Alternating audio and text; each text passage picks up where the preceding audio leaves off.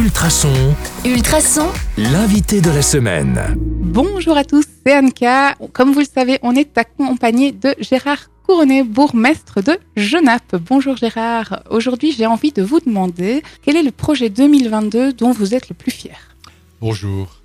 Mais le c'est pas un seul projet en fait. En fait, euh, en début de mandat, nous avons dû établir, et c'est une bonne chose, ce qu'on appelle un plan stratégique.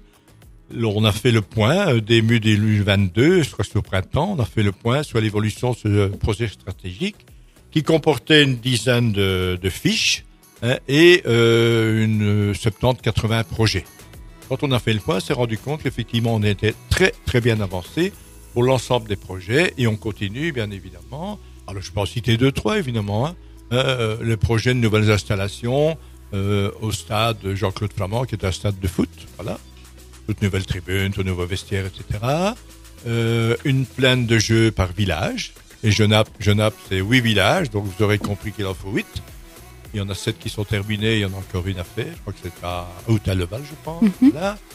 Euh, c'est aussi euh, s'intéresser de très près au problème du climat. Je dis au problème au pluriel, au problème du climat.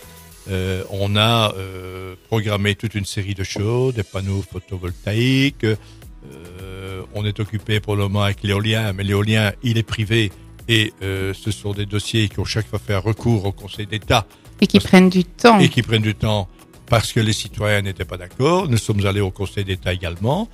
Et il y a un dossier qui vient de sortir où euh, le ministre régional a délivré le permis. Ah. Voilà, voilà, pour ça éolienne. Mais voilà, donc nous sommes maintenant en concertation avec les citoyens qui sont concernés.